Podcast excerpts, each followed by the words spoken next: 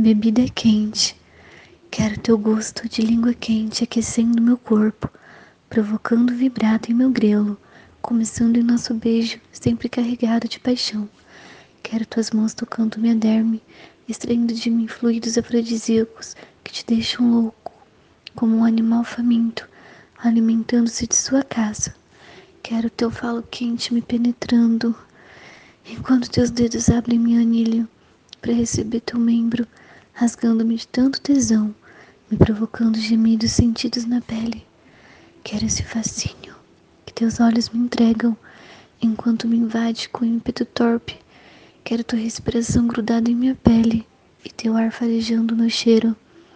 Quero essa loucura que nos rouba a razão.